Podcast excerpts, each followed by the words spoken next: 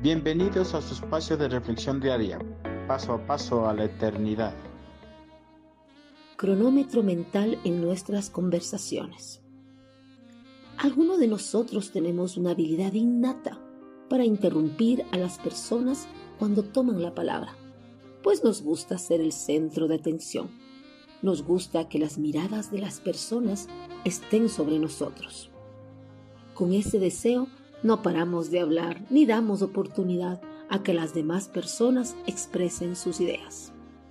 Cuando hablamos demasiado, escuchamos poco, damos a entender a las demás personas que nuestras ideas son mucho más importantes que la de ellas.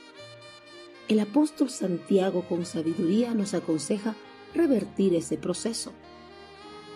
Mis amados hermanos, quiero que entiendan lo siguiente.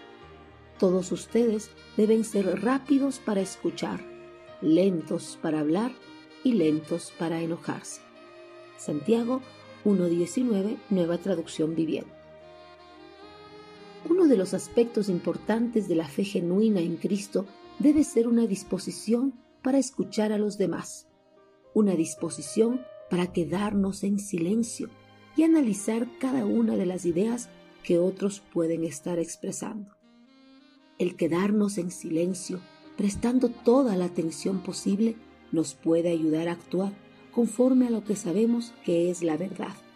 Y así no meternos en problemas con nuestras palabras apresuradas, que son frecuentes cuando no nos detenemos a escuchar.